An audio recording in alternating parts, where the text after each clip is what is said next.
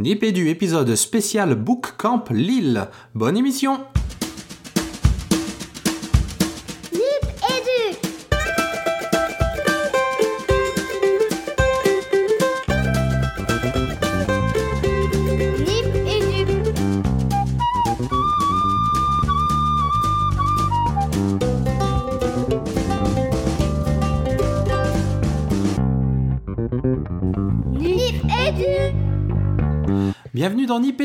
euh, Nipédu dédié à Book Camp Lille. Ça doit être notre millième tisane de suite, euh, tisane de Nipédu. donc très bientôt, on vous promet un épisode euh, euh, habituel, mais pour aujourd'hui donc un spécial Book Camp Lille. Donc je suis toujours avec mes deux camarades habituels. On va commencer par Fabien. Coucou Fabien. Coucou Régis, coucou Nico, je suis très heureux de vous retrouver pour ce énième enregistrement de cette énième tisane de Nipédu. On est les rois des tisanes. hein. Et Nicolas. Salut Nico. Salut, salut à tous. En Bah, moi forme aussi, je suis content, figurez-vous. De... Oui, bah, en forme, en forme de quoi, on sait pas trop, mais ça baigne. On se plaint pas, Bon, c'est cool. Cool. Euh, donc je le disais, euh, épisode consacré à Book Camp Lille qui a eu lieu donc euh, le 22 avril et auquel on a eu la chance de participer avec Fabien. Alors on va pas être trop verbeux, hein, on va vous présenter rapidement euh, ce qu'on y a fait et puis on vous lancera les capsules qu'on a réalisées sur place. C'est toujours le plus intéressant dans ces tisanes. Hein, c'est pas ce qu'on a à dire avant, c'est les gens qui étaient sur place, ce qu'ils ont ce qu'ils ont à nous dire, à vous dire. Donc euh, Fabien, quelques mots sur ce Book Camp Lille? Non, mais comme tu l'as dit Régis, on va pas être très long. Ça a été un, un, un événement qui a été organisé euh, un peu sur le pouce par quelqu'un que vous, vous connaissez bien dans Nipédu et, et que vous connaissez bien si, si vous fréquentez un petit peu euh, les réseaux et que vous vous intéressez au numérique éducatif. C'est notre ami Ghislain ou Guilin Dominé. Je laisse, planer un certain, je laisse planer un certain suspense puisque je crois qu'on va avoir euh, la réponse si vous écoutez cette émission et je l'espère jusqu'au bout. Euh, donc, euh, tenu au canopé de Lille, vous savez qu'on parle énormément de canopé. Nicolas en parle très bien, cet opérateur public qui, euh, au-delà de l'édition, porte un petit peu le, numérique euh, éducatif au devant de la scène aujourd'hui. Euh, un atelier de pratique et un espace de création autour du thème du livre numérique, d'où le nom assez design, hein, vous savez, comme le dit Régis, que j'aime beaucoup ce, ce mot, de Book Camp Lille, qui se tenait donc à Lille. Fallait pas trop être malin pour le deviner, le 22 avril dernier. Régis Donc ouais, le thème c'était euh, le livre numérique, objet ou service. Enfin, en tout cas, le thème du débat qui a ouvert la journée, hein, avec euh, Michel Guillou, Yann Houry, et je veux pas dire de bêtises, Marie Verlane et Hubert Pédurand qui qui représentait un petit peu les éditeurs et qui a parlé de la fameuse euh, Expresso Book Machine qui permet, tu te souviens ce qu'elle permet de faire, Fabien, cette machine? Alors l'Expresso Book Machine, c'est notamment une machine qui va vous permettre de d'imprimer euh, des, des, des supports numériques, des écrits numériques, on va dire comme des mails ou comme des textos et de les de les compulser. Voilà. Donc l'idée c'est un petit peu de de ne pas aller de l'édition traditionnelle vers euh, la publication numérique, mais bien de se saisir des productions numériques pour revenir à euh, des productions papier. Voilà une idée originale qui a été défendue par par Hubert Pédurand, qui était un petit peu euh, euh, l'empêcheur de tourner en rond hein, autour de cet entre-soi qui était cette réunion où il y avait pas mal de, de convaincus autour de, de l'édition et du livre numérique. Ouais. Du coup, c'était la bonne idée Oh, parce que les, les échanges ont été, ont été riches. Euh, pour ceux qui ont suivi la journée en direct, ben, vous avez peut-être vu ce, ce débat. Je crois que Ghislain, parce que moi je dis Ghislain, l'a diffusé entièrement sur euh, Periscope et nous on a aussi testé du coup l'outil. On a, on a diffusé quelques, quelques morceaux. Euh, donc le reste de la journée, comme c'est un, un- un- sur le modèle d'un barcamp, c'était autour d'ateliers. Euh, alors pour en citer quelques-uns, outils libres euh, pour lire et créer des EPUB, donc c'est le format de livre numérique. Quelle méthode pour créer des livres numériques, euh, la, lecture pardon numérique sur liseuse et tablette, etc. Et donc nous on a promené notre micro, hein, Fabien, on peut dire ça comme ça, quand on Comme à notre habitude. quand on participe à ces événements. Alors évidemment, on n'a pas interviewé tout le monde, mais on a, on a essayé de, de, de, de faire un peu le tour de, de la journée. Donc vous allez entendre euh, Yann Houry, que vous connaissez aussi sans doute si vous suivez Nipédu. On en a déjà parlé, il me semble, mais là on était vraiment content de le voir euh, en vrai et de, de lui parler. Donc euh, auteur de manuel libre numérique. Euh, je vais vous dire ça dans le désordre. hein. On a croisé un, un, un poditeur de Nipédu qu'on aime beaucoup, Albin Popiol, et sa, et sa copine, non pas sa copine, et sa collègue Gladys, qui vont être nos collègues bientôt, on l'espère. On leur souhaite bonne chance. pour eux. Voilà. Euh, on a croisé Frédéric Davignon autour de aussi du livre numérique en pédagogie, euh, Michel Guillou, un indispensable Michel Guillou qui nous a fait son petit grommellement, on adore. on adore les grommellements de Michel Guillou dans Nipédu. Euh, on a croisé euh, qui d'autre Fabien? Je te laisse continuer. Eh bien, on a, on a croisé quelques membres de la team Microsoft qu'on salue bien bas, donc euh, Laurence Join que vous connaissez bien et Thierry de Vulpilière qui pilote un petit peu toute cette toute cette cohorte d'enseignants qui expérimentent pour Microsoft des solutions et puis qui, prêchent un petit peu cette bonne parole. On a eu le plaisir d'échanger avec Christine Valin qui est rédactrice euh, au cahier pédagogique et qui nous a fait euh, l'honneur de de nous interviewer. Donc euh, prochainement, peut-être parution dans les cahiers pédagogiques, pas peut-être. Hein, je pense que on aura le droit à une, une parution autour de, de- du projet Nipédu. Euh, euh, Il y a eu des rencontres assez surprenantes. Euh, Mathieu, Régis, c'est ça? Ouais, Mathieu. Mathieu, on l'a croisé par hasard. Il était là par hasard aussi. On aime bien ce genre de rencontre. Alors Mathieu, figurez-vous, c'est un hasard, hein, mais c'est le cousin de Nico Guitare.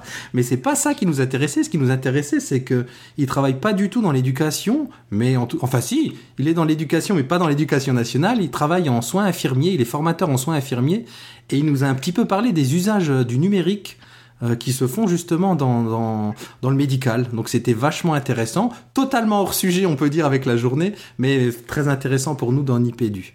Euh, on a on a eu Émilie Blanchard aussi du du livre scolaire sur le projet le livre scolaire. On a eu évidemment euh, Ghislain Dominé puisque c'est lui qui a préparé cette journée. Et on a aussi un petit la petite capsule surprise. Euh, je te laisse en parler Fabien. Ouais, un petit bonus euh, dans le TGV euh, du, du retour qui nous ramenait donc respectivement à Paris ou ou, ou à Nancy. Donc Marilyn Mogin qui fait partie des trois ailes, des trois ailes pardon, cet éditeur numérique que vous connaissez certainement si vous êtes utilisateur de, de solutions mobiles et notamment de tablettes, qui aujourd'hui a été, elle, ça, ça s'appelle Edoki maintenant ou ils ont gardé les trois ailes? Non, c'est ça, ils ont changé de nom, ouais, Edoki. Ouais, voilà, Edoki. Donc, euh, on vous laisse profiter de cette capsule. Et puis, nous, on espère vraiment retrouver les trois ailes. Donc, on vous en dit pas plus dans une émission euh, toute prochaine qui, qui reviendra sur, euh, l'édition autour des, applications numériques éducatives. Ouais, on croise les doigts pour ça. Euh, Nico Ah, et au milieu de tout ça, vous avez quand même mangé une moule frite, j'espère. Oh là là, me parle pas de ça, Nico. Non. Alors là, si tu parles du repas de midi, on va se fâcher. Non, Ouais, non. ouais, on peut, on peut pas, on t'en parlera en off. Non, mais parce que, je veux dire, vous n'étiez pas à Lille pendant la braderie, vous y êtes allé, même si euh, on parlait bouquins, etc. Forcément, on peut- euh, ça fait partie du folklore quand on va là-bas. On a, on a eu le temps de, prendre, de faire un selfie devant le Carlton avec, euh, avec Régis. C'est vrai que ça fait partie du nouveau folklore aussi. Ah bah on voulait faire le tour des incontournables. euh, voilà, voilà. Et Alors Lille, moi j'y retourne hein, parce que je, je salue nos auditeurs du Nord et Lillois, le Nord qui est une région que, à laquelle je suis particulièrement attaché, mais je ne connaissais pas Lille capitale et c'est je pense une, une métropole à, à découvrir, hein, assez extraordinaire. Ouais, non, c'était en tout cas bon. euh, belle journée Bootcamp Lille hein, et, et super bien organisée pour un événement euh, préparé sur le pouce, comme tu dis, parce que ça a été vraiment préparé dans un espèce de coup de feu en quelques semaines. Donc euh, chapeau à eux, encore une fois chapeau à Canopé, on peut dire. Hein. Mm, mm. Et puis chapeau à, à Ghislain, à ce coup de folie et, et à cette organisation impeccable. Ouais. Bon, ben on laisse partir les, les capsules et on se dit à. parti. On espère que le prochain épisode sera un épisode standard, on va dire. Je vous dis à bientôt. Salut Ciao, ciao. Salut les garçons, gardez la pêche. Donc on est au... J'allais dire Barbook Camp.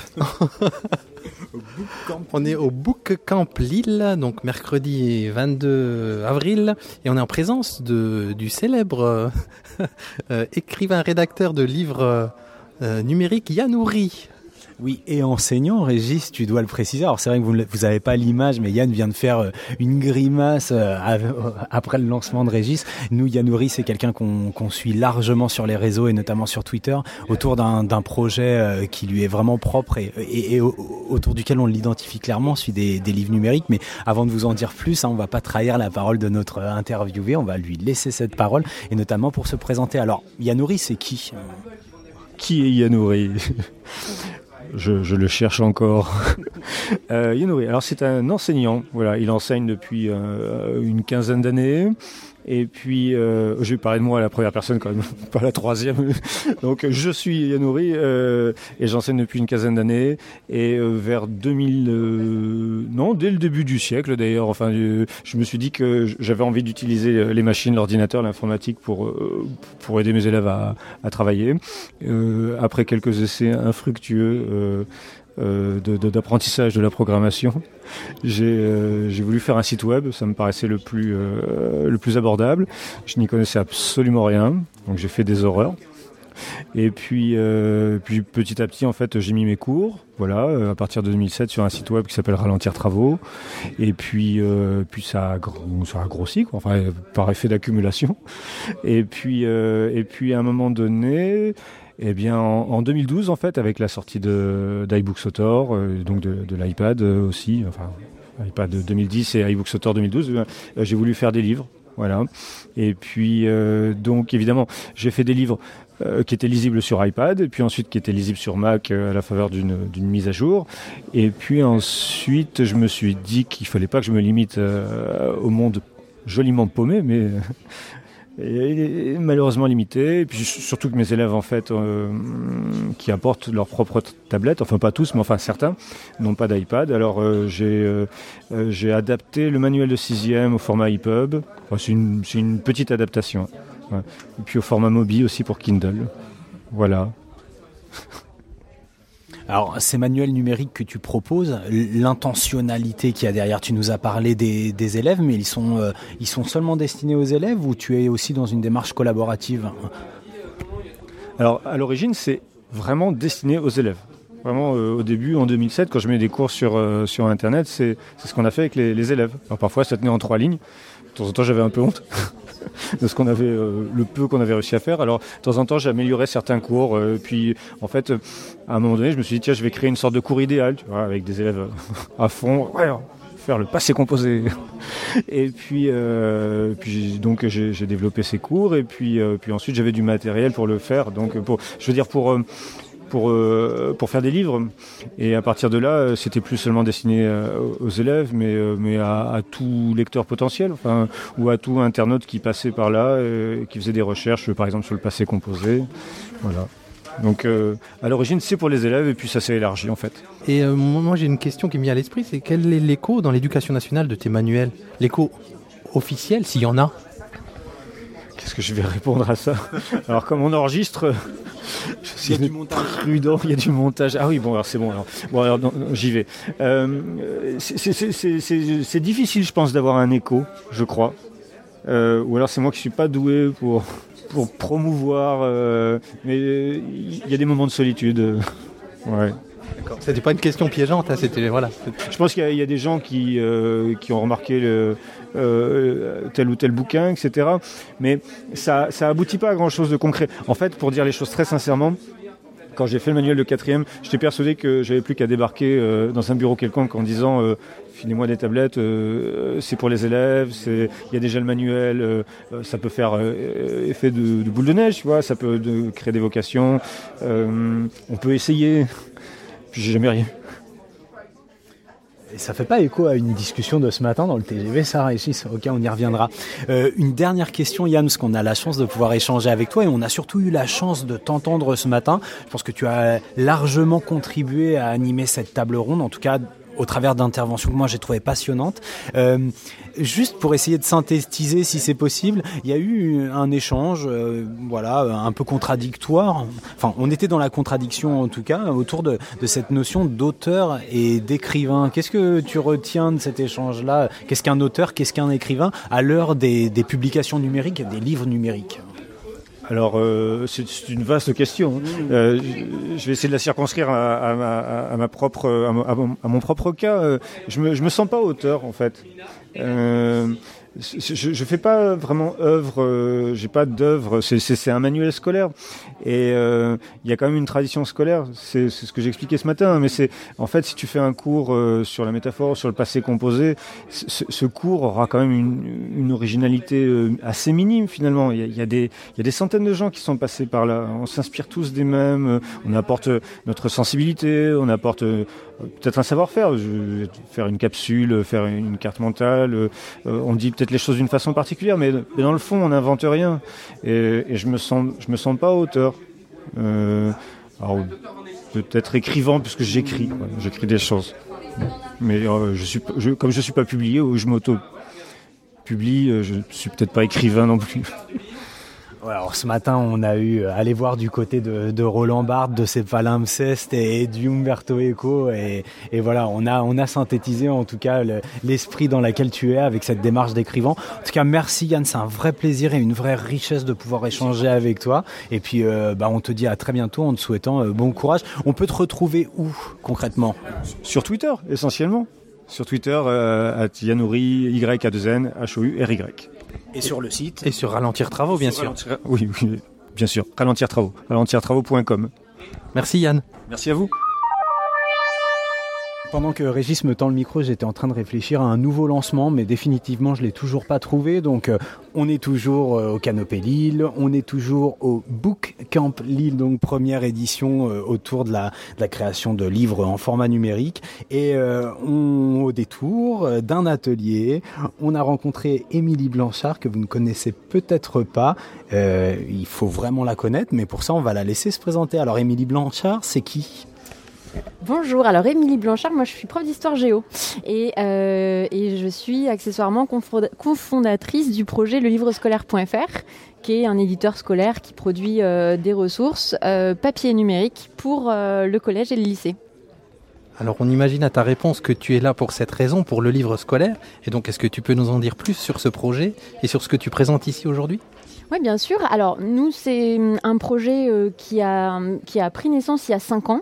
Euh, la jeunesse, c'était un petit peu de, de se dire que finalement, euh, les profs utilisent des manuels scolaires, euh, en tout cas, utilisaient beaucoup à l'époque des manuels scolaires, euh, sur, laquelle, sur lesquels on n'avait pas voix au chapitre. C'est-à-dire que les manuels scolaires étaient faits par euh, des petites communautés d'une dizaine de personnes, euh, d'une dizaine d'enseignants, et euh, il n'y avait pas vraiment, euh, à l'époque, donc c'était en 2009, euh, de, de modèles un petit peu plus horizontaux euh, sur lesquels les profs pouvaient participer et euh, avoir voix au chapitre littéralement, c'est-à-dire euh, relire les manuels non pas une fois qu'on les a dans les mains en version imprimée, mais vraiment en amont pendant la phase d'écriture pour dire ça, non, pas possible pour mes élèves, ça c'est beaucoup trop difficile, ce terme-là ils le maîtrisent pas en quatrième, je vous propose plutôt ça, qu'est-ce que vous en pensez, etc. Et donc l'idée ça a été de faire des manuels scolaires collaboratifs. On parle souvent de nous comme le Wikipédia du manuel scolaire entre guillemets. Euh, L'idée, c'est vraiment d'avoir des ressources qui soient euh, revues, retravaillées, euh, repartagées, etc., en amont par une communauté de profs qui vont modifier les contenus. Et, on croit beaucoup à l'intelligence collective pour avoir des ressources différentes de ce qu'on a habituellement, d'une très bonne qualité et vraiment des ressources de terrain. Donc ça, c'était la première chose importante. Et puis la deuxième chose, euh, la petite particularité, c'est que nos manuels numériques, on les met euh, sur Internet gratuitement sous la forme d'un site web. Donc c'est pas des clés USB qui marchent pas, des CD, des trucs à télécharger euh, qu'on peut avoir sur un ordi mais pas deux. Enfin, c'est un site. Donc c'est comme si vous alliez sur le monde.fr. C'est très ergonomique, c'est fluide et c'est gratuit. Moi, je m'interroge, c'est quoi le business model ou c'est quoi l'intérêt derrière tout ça? Alors, le business, business model, il est super simple. On vend les manuels papier. Donc, on a une version numérique qui est en ligne gratuitement et une version euh, papier euh, qui, là, euh, est bah, au prix, enfin, un petit peu en dessous, mais quasiment au prix des, des manuels classiques, autour d'une vingtaine d'euros pour le français et l'histoire, et puis d'une quinzaine pour les maths et l'anglais. Et puis, on a également des applications pour tablettes qui, elles, sont payantes. Euh, et euh, des modèles euh, où on a une intégration avec l'ENT qui là aussi peut être payante. Voilà. Euh, J'imagine que les manuels numériques, c'est des manuels augmentés, il y a de la vidéo, il y a toutes ces choses-là qu'on ne retrouve pas dans le manuel papier. Ouais, complètement. Sur la version numérique, déjà, vous avez une ergo qui est complètement différente de ce qu'on trouve habituellement sur euh, euh, les logiciels, entre guillemets. Donc, vous avez la possibilité de faire tout un tas de trucs en vidéoprojection. Ça, ça fonctionne très bien, notamment sur les images pour zoomer à fond, pour travailler sur les textes, etc. Bon, ça, c'est assez classique maintenant. Et puis, vous avez des ressources en plus, donc des dossiers, par exemple, que des séquences que vous n'avez pas dans la version papier, que vous allez trouver uniquement sur la version web. Tout un tas de liens parce que pour nous le manuel numérique c'est un manuel qui est ouvert par définition. Et, euh, du coup vous allez être renvoyé sur euh, le site internet vers tout un tas de ressources que vous allez utiliser en lien avec ce qu'il y a dans le papier, bien sûr, euh, mais, euh, mais euh, présenté un petit peu différemment. Et puis, et puis, on réfléchit beaucoup à tout ça pour la nouvelle, les, nouveaux manuels, pour aller encore plus loin sur le lien entre le papier et le numérique. Je suis enseignant, j'ai envie de faire partie de cette communauté de contributeurs au livre numérique.fr. Je fais comment concrètement? Eh ben, vous m'écrivez. non, euh, concrètement, on a une adresse euh, contact scolaire.fr euh, sur laquelle vous pouvez euh, envoyer un petit mail en disant voilà, je suis intéressé pour participer. Et c'est vrai que ça marche beaucoup par bouche à oreille. Donc en général, euh, les collègues écrivent euh, directement sur cette adresse pour dire bah tiens, j'ai un collègue qui m'a parlé de ça en anglais. Moi, je suis en histoire. Est-ce qu'il y a possibilité? Et la petite nouveauté, c'est que depuis cette année, on a aussi des projets sur le lycée et dans toutes les matières, là où avant on avait uniquement histoire, français, anglais, maths sur le collège, puisque on a lancé un site de révision qui s'appelle afterclass.fr. Toujours euh, en collaboratif, c'est vraiment la marque de fabrique. Et, euh, et là, c'est la communauté de profs qui a bossé non pas sur des manuels, mais sur euh, des prolongements des, exercices de révision en interactif et des petites fiches super succinctes, vraiment très orientées élèves, là où le livre scolaire.fr est aussi orienté professeur. Là, c'est vraiment un projet pour les élèves. Si c'est pas secret, la, la communauté de profs qui travaillent derrière After Class et le livre scolaire, il y a combien de personnes qui travaillent dans tous ces projets? Euh, c'est pas secret du tout. Là, on a alors la première année en 2000, euh, en 2009, on avait à peu près euh, une petite centaine de profs, et là, on est à plus de 1200. Donc, euh, pour euh, toute catégorie confondue, euh, collège, lycée, et puis toute matière. Et il y a des matières qu'on vient de lancer, donc c'est des petites communautés qui sont en train de grossir. Donc, faut pas hésiter, au contraire, à nous rejoindre. Ben justement, alors vas-y, tu vas nous donner toutes les adresses et toutes les informations pour pouvoir rejoindre la communauté. Ouais, alors euh, pour rejoindre la communauté, il y a un- une adresse qui est auteur@lelivrescolaire.fr ou l'adresse dont je vous parlais tout à l'heure euh, contact@lelivrescolaire.fr et là vous tomberez sur Pénélope euh, qui vous expliquera tout euh, sur comment ça se passe pour être co-auteur, ça veut dire quoi exactement. On recherche des auteurs aussi dans certaines matières donc faut pas hésiter vraiment à venir dire ce qui nous intéresse, qui vous intéresse dans le projet. Nous la seule chose c'est voilà, on, recherche vraiment tous les profils mais c'est le collaboratif et euh, le, le petit, la petite marque de fabrique numérique aussi. Voilà. Et on vous retrouve sur Twitter également. Et vous nous retrouvez sur Twitter avec euh, le hum, arrobas le livre scolaire, tout simplement. Euh, sur euh, Afterclass, on a un compte aussi, donc c'est arrobas Afterclass. Et puis on a un compte Facebook également sur lequel vous pouvez nous retrouver. Même chose, hein, c'est le, le livre scolaire sur Facebook. Voilà, je crois que j'ai fait le tour. Non Ben, Parfait. Je Ouais, dis- ouais, une initiative teacher to teacher comme on les aime. Voilà, en travail collaboratif avec l'intelligence collective partagée. En tout cas, merci Émilie de nous avoir Merci. accordé euh, ces quelques instants et puis on te dit euh, bah, à très bientôt. Merci à vous. On est monté à la médiathèque et on a croisé deux personnages en train d'étudier. Et ben, nos auditeurs reconnaîtront sans doute Albin Popiol et sa camarade Gladys. Mais on va leur demander de se présenter un peu plus avant. Bonjour à vous deux. Bonjour. Bonjour. Qui êtes-vous? Alors, je suis Gladys Petit. euh, je suis étudiante en master pour devenir professeur des écoles. Et euh, pour l'instant, je galère sur un exercice de mathématiques pour préparer le concours. Donc ouais, bonjour, moi je suis Albin. euh, certains me connaîtront peut-être par rapport à des, à des petits échanges que j'ai pu avoir, en particulier via Nipédu. Je suis ici au CRDP, enfin Canopé Lille, pardon, presque par hasard, surtout parce que j'ai su que j'allais pouvoir rencontrer euh, IRL, comme on dit dans le jargon, euh, quelques amis de Nipédu, ce qui est chose faite. Aussi là pour travailler avec ma camarade Gladys sur, euh, entre autres, le théorème de Thalès qui nous pose quelques difficultés. Alors, passer le concours de- d'enseignant premier degré, euh, c'est une drôle d'idée, ça, non? Est-ce que vous pourriez nous donner chacun euh, vos motivations autour de ce projet euh, personnel et professionnel? Gladys, peut-être? Alors moi j'ai depuis toujours en fait voulu devenir maîtresse, comme on disait avant. Maintenant on prend le terme de professeur des écoles. Finalement je me suis dirigée vers des études de commerce qui ne me plaisaient pas du tout. J'ai finalement choisi donc de vraiment faire euh, professeur des écoles pour euh, transmettre un savoir, mais surtout pour euh, partager avec euh, des enfants qui euh, sont en désir d'apprendre des choses, non seulement des connaissances, un apprentissage, mais aussi surtout un savoir-faire et un savoir-être. Pardon, et toi, Albin? Moi, ben, en fait, on pourrait penser que j'ai redoublé plusieurs fois puisque j'ai j'ai passé le cap de la quarantaine, mais en fait, non, j'ai eu une petite vie professionnelle avant ça euh, qui m'a plu, mais je suis arrivé à un carrefour de ma vie où j'ai pris le temps de la réflexion et puis la décision de mener à terme un projet que j'avais euh, enfoui euh, sous les piles de bouquins depuis quelques années et puis donc pris la décision de tout lâcher pour euh, partir vers une nouvelle aventure qui pour l'instant euh, se passe bien en attendant les résultats du concours, évidemment.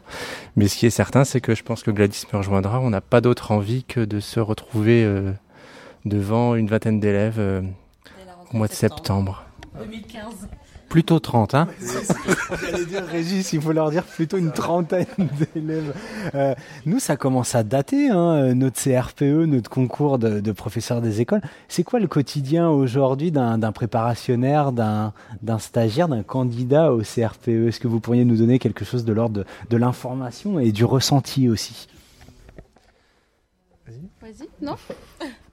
Bah, en fait, déjà par rapport à la- aux, aux aux dernières réformes qui ont eu lieu pour euh, pour permettre donc d'obtenir ce fameux concours, c'est donc euh, pour la plupart des candidats être inscrits euh, en master euh, MEF, métier de l'éducation, de l'enseignement et de la formation.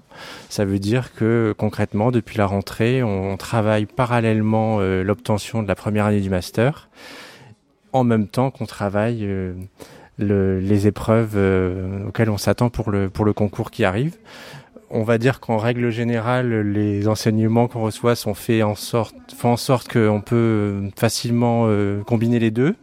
C'est pas toujours forcément évident. Euh, Il y a des liens qui sont plus ou moins difficiles parfois. Si on parle, on pourrait parler aussi de l'aspect euh, du numérique, parce que je pense forcément à Nipédu en- dans le cadre de la formation MEF qui, en tout cas ici, est parent pauvre, à mon grand regret. Après, le petit plus euh, de la formation, c'est normalement une formation d'alternance, donc qui se fait euh, grâce au stage. Forcément, la théorie, c'est génial, mais euh, la pratique, c'est c'est forcément mieux. C'est là où on voit aussi que c'est très différent, justement, de tout ce qu'on nous apprend. Finalement, ce qui est possible à mettre en place euh, réellement. Euh, mais finalement, on n'a que très peu de stages, malheureusement. On pourrait en avoir beaucoup Ouais. plus, ce serait encore mieux. Euh, mais forcément, par rapport à d'autres candidats qui vont se présenter euh, sans cette formation, peut-être que c'est un, un plus, euh, certainement, j'espère. Après, c'est vrai qu'on peut aussi, on, peut toujours apporter des critiques par rapport à aux formations. Je peux simplement dire que, enfin, je pense qu'on sera d'accord pour constater que entre le mois de septembre et notre arrivée au début de master et, et aujourd'hui, même si on galère avec Thalès, je pense qu'on a fait un bond en avant énorme, notamment en termes de voilà de de, comprendre, d'apprendre et de comprendre ce que ce que c'est qu'une pédagogie, ce que c'est que ce que c'est que ce que c'est que la didactique, ce que c'est que la réflexion que chacun a à en tant qu'individu euh, futur enseignant face à ses futurs élèves. Voilà quoi. C'est surtout euh, voilà un gros travail de réflexion qu'on a quand même beaucoup appris à travers notre formation. Moi, j'avais une question qui me brûle de poser à Albin, et ce depuis que je te connais sur, euh, sur le réseau Twitter, parce que t'es- tu incarnes, tu es identifié en tout cas comme notre, notre stagiaire euh, préparationnaire sur Twitter. Et euh, tu sais qu'on est des férus d'horizontalité et de, de mode alternatif de formation. Bon, souvent, tu appelles de tes voeux un peu plus de collaboration dans, dans ces préparations au concours ou à, la titularisation. Tu vois une façon élégante d'articuler les deux, ou en tout cas, parle-nous de, nous, de ton expérience. Comment tu fais pour articuler les deux, toi? Bah déjà, je peux dire que voilà, ça, ça va peut-être, ça me donne peut-être effectivement un profil particulier dans la mesure où euh, j'ai depuis euh, que je me, depuis que j'ai pris cette décision de, m'engager dans cette formation, je me suis intéressé bah, par curiosité personnelle à ce qui pouvait euh, s'en dire sur Twitter, sans trop savoir où je mettais les pieds. Il s'avère que de façon très naturelle, bah, le réseau s'est fait, que j'ai appris cette horizontalité dont je sais que tu es particulièrement euh, friand. Euh, ce qui est certain, c'est que pour moi, c'est c'est un réel, un réel, un réel, euh, un réel avantage, je trouve, un réel plus en tout cas, parce que euh, pour une raison toute simple, en fait, je me dis que si j'avais pas eu accès à votre, euh, enfin, au réseau qu'on s'est qui s'est construit, on va dire, qui fait appel aussi bien à des enseignants qu'à des CPC, qu'à des, qu'à des, qu'à des inspecteurs, euh, je ne, je n'aurais jamais pensé possible ces échanges-là. Et je me dis que me serait-ce qu'ici, par exemple, je sais pas, je sais pas qui est qui, euh, j'ai pas forcément euh, avoir l'idée ou oser, tout simplement oser, à ma petite place, eng- engager une conversation. euh, et ça, je, je trouve que c'est très riche. Je pense notamment avec les échanges que je peux avoir aussi avec Nathalie Bécoulé, par exemple, qui est d'une générosité sans faille par rapport à tout ce qu'elle peut apporter. Je trouve ça extraordinaire, quoi. C'est quelque chose que j'essaie de faire, part- faire partager. Bon, c'est pas forcément évident.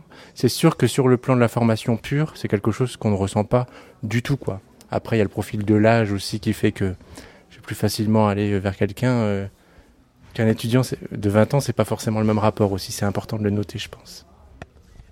Quelque chose qui est assez surprenant. Euh, Je suis désolé, on doit, on doit exploser le format de la capsule. Je regarde le chef, mais qui me dit c'est pas grave. Euh, on a du mal aussi à voir les jeunes étudiants sur le réseau. On s'en rend compte. Souvent, des réflexions qui sont amenées en formation autour de l'intégration des solutions numériques. On nous dit ah oui, mais avec la vague des jeunes étudiants, on va avoir cette espèce de mythe des digital natives. hein. On sait maintenant que ça n'existe pas. Et, en fin de compte, on se rend compte que, que les jeunes étudiants, je regarde Gladys, hein, qui ne fait peut-être pas partie de, de ce groupe-là, mais ont du mal à investir ces réseaux de formation euh, alternatifs et, et restent dans quelque chose de, très sécurisé ou de très lisible. Euh, tu penses que, enfin, je sais pas, euh, peut-être toi Gladys nous parler de ça. Tu nous dis que tu as entendu Albin qui, promeut à tour de bras les réseaux alternatifs de formation et notamment suite autour de Twitter. Toi, t'en penses quoi de ça? Moi, je suis euh, aussi sur Twitter. Je, je regarde un petit peu euh, de part et d'autre, mais euh, c'est surtout en termes de veille pédagogique, en fait, où j'ai eu besoin, à par certains moments, euh, grâce à Albin, j'ai découvert, mais je connaissais déjà un petit peu avant, euh, de ce fait d'aller chercher quelques informations et surtout c'est ce côté où euh, on peut être aidé par euh, des, des collègues, des futurs collègues, j'espère, euh, vraiment de, de partout et rien que voilà, on va mettre un petit hashtag TeamPE, on sait euh, qui, qui va qui va nous répondre ou autre chose. Et, euh, et c'est vraiment ce côté-là qui a été super intéressant. Je parle de mon cas personnel pour euh, des dossiers que j'ai dû rendre pour le master, par exemple, où j'avais vraiment une colle sur euh, un bon dossier d'histoire des arts, par exemple.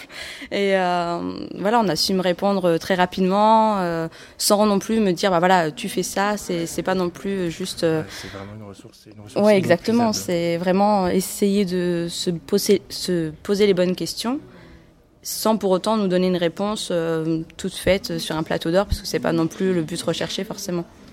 Et, euh, en 30 secondes, je rebondis sur ce que dit Fabien parce que je trouve que c'est très juste dans le cadre de- du quotidien de ce qu'on vit. euh, enfin, moi, parmi les étudiants qui ont 20 ans de moins que moi, j'ai effectivement euh, parfois peu de. Enfin, je suis surpris, voire euh, c'est peu dire, de, euh, bah, de simplement la vision qu'on peut avoir de ce que peut apporter le numérique, par exemple, de sa, enfin, de sa valeur ajoutée, si j'ose dire j'ai entendu des choses, moi, un peu abracadabrantesques, euh, qui se disaient du style, bah, on- ok, euh, on, peut on peut travailler sur tel et tel aspect du numérique aujourd'hui, seulement on ne sait pas si, par exemple, ça existera encore dans 15 ans. Toute chose qui me semble à moi absolument euh, inconcevable, délirante. Mais c'est des choses que j'entends dire d'étudiants qui ont 20 ans.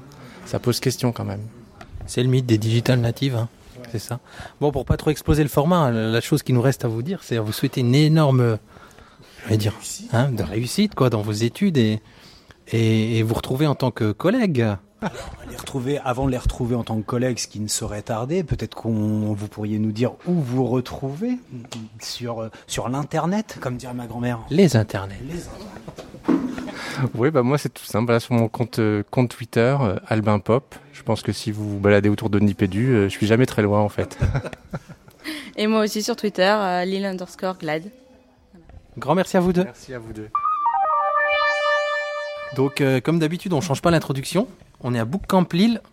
Et on a croisé au détour d'une table, d'un atelier, euh, Frédéric d'Avignon, qu'on connaît un petit peu dans Nipédu, et que peut-être ceux qui nous écoutent ont bien sûr entendu dans la dernière émission. Et donc on va commencer par lui demander de se présenter. Bonjour Frédéric.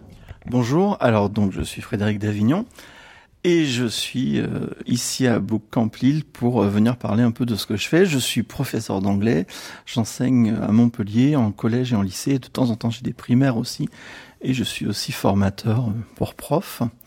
Et donc aujourd'hui, je suis venu à l'invitation de Guylain Dominé qui m'a demandé de venir parler du livre numérique comme support caduque.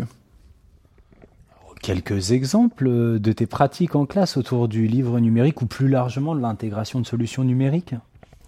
Alors, je ne vous cache pas que quand il m'a donné le sujet, euh, je me suis un peu demandé pourquoi il me, demandait de venir parler de ça. Euh, bah, en fait, pour moi, euh, le livre numérique, c'est quelque chose de, de, de multi-support, de multi-plateforme qui intègre pas mal de choses qui, enfin, qu'il faut pas limiter au texte. Donc, à partir de là, tout ce qui peut être stocké sur Internet, sur des plateformes, sur, euh, sur un blog, dans des capsules vidéo, sur Padlet, euh, pour moi constitue euh, un livre numérique. Donc du coup, moi, c'est quelque chose dont je me sers pas mal avec mes élèves. voilà. Après, ça peut aussi être un manuel numérique classique, mais qui, qui est un outil qui moi me correspond moins.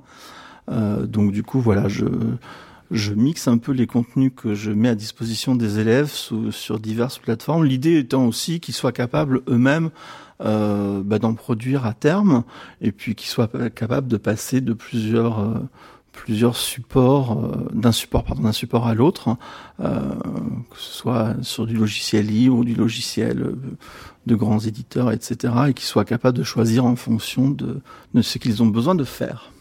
Quand tu parles de livres numériques, c'est des, une agrégation de contenu que toi, tu mets au point, que tu mets en place pour tes élèves.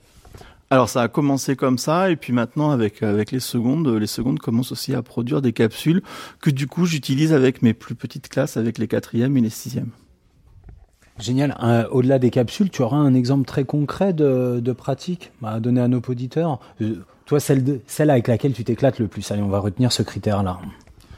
Alors moi, un truc que j'ai beaucoup de mal à travailler en classe, donc je vais toujours chercher euh, ce qui me pose problème. Moi, je suis un petit peu maso, euh, donc du coup, euh, j'ai du mal à travailler ce qui est écrit. Mes élèves, ils ont peur d'écrire aussi, ils ont peur de faire des fautes.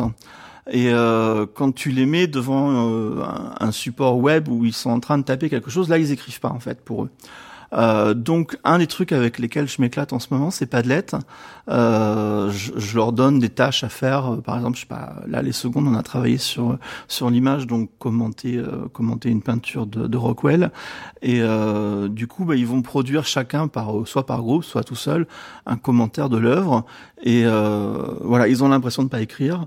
Et bah, ils écrivent en faisant des erreurs, mais du coup l'erreur elle fait partie du cours aussi. Elle, elle est vraiment à sa place pour moi dans l'apprentissage, comme euh, voilà faisant partie de l'apprentissage. ils discutent entre eux, ils se cherchent des solutions. Ils disent ah bah t'as écrit ça, mais tu t'es trompé. Là tu devrais essayer. Ou ça c'était vachement bien dans ce que t'as écrit aussi, parce qu'ils vont quand même tout de suite chercher ce qu'ils ont raté, alors qu'il y a plein de choses qu'ils ont réussi. Donc voilà, Padlet c'est un des trucs sur lesquels je m'éclate bien en ce moment. Encore une fois, pardon Régis, j'ai le sentiment que c'est l'acte de publier du coup qui va générer l'implication chez, tes élèves autour de ce Padlet. Euh, ouais, mais quand je te disais qu'ils produisent aussi, euh, ils, bah, ils, produisent aussi des capsules, donc euh, ils utilisent d'autres outils, euh, produisent des capsules vidéo avec du son, avec euh, de l'image, donc pas que. Alors c'est vrai que moi l'écrit, l'acte d'écrire, ça, c'est ce qui moi m'interrogeait un petit peu cette année, donc du coup j'ai travaillé pas mal là-dessus. Mais voilà, quand ils produisent des capsules vidéo, bah, ils parlent en anglais quand même dessus une production. C'est voilà, ce que je te disais, production. voilà, production, publication en règle générale. Donc tu es sur de la collaboration, tu es sur de la création, tu es sur de la, la mise en dialogue des productions des élèves. Donc euh, ouais, le numérique c'est d'abord ce qui autorise ces usages-là, j'ai l'impression, Régis. Ouais, moi ça me parle beaucoup parce que je vais devoir enseigner l'allemand dans ma classe, tu sais. Euh, donc je vais beaucoup m'auto-former et ça m'intéresse justement ces enjeux numériques et les productions des mômes. Donc tu parles les élèves, donc tu parlais de Padlet, de création de capsules. Donc ça c'est écrit à la, par exemple, je prends l'exemple d'une capsule, ils vont partir d'un storyboard, l'écrire en anglais, après la prononcer. C'est ce flux-là traditionnel de, de travail autour des capsules. Pour prendre l'exemple des capsules. Ouais, alors je pense qu'en fait ils se sont pas mal basés sur ce que moi j'ai fait au départ avec mes erreurs, avec les choses que j'ai modifiées au début, et ils, se sont aperçus qu'en fait, par exemple pour expliquer un point de grammaire, il fallait qu'ils comprennent avant. C'était quand même aussi un petit peu mon intérêt à moi. hein.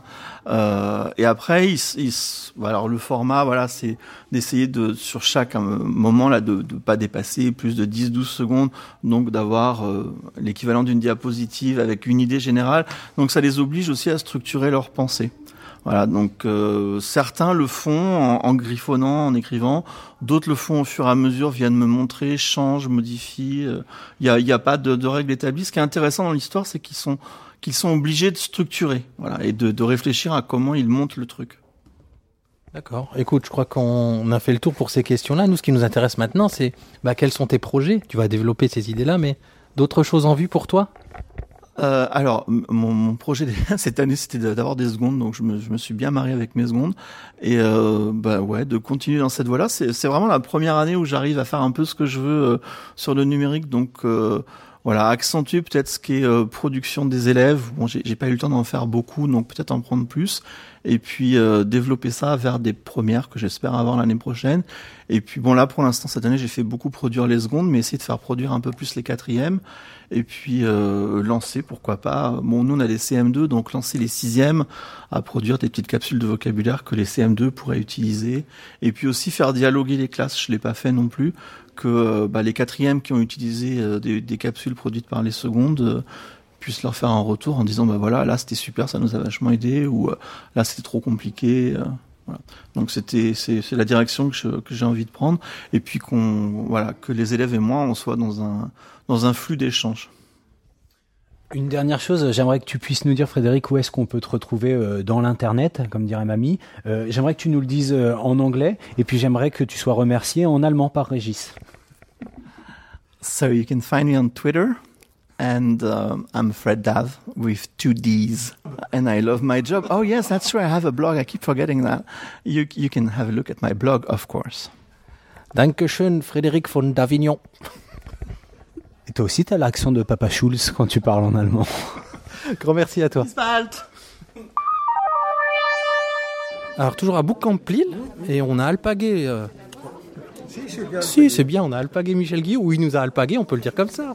Ouais, je sais pas si on a le pag Michel Guillou, hein. c'est lui avec sa force magnétique qui nous a attiré vers lui, il nous a fait venir de Paris, on savait qu'il était là, et puis euh, bah, on l'a rencontré, on, bon, on lui a proposé un petit peu des questions, puis en fin de compte on s'est dit non, non, un affranchi comme Michel Guillou, on lui pose pas des questions, on lui laisse un moment d'antenne libre.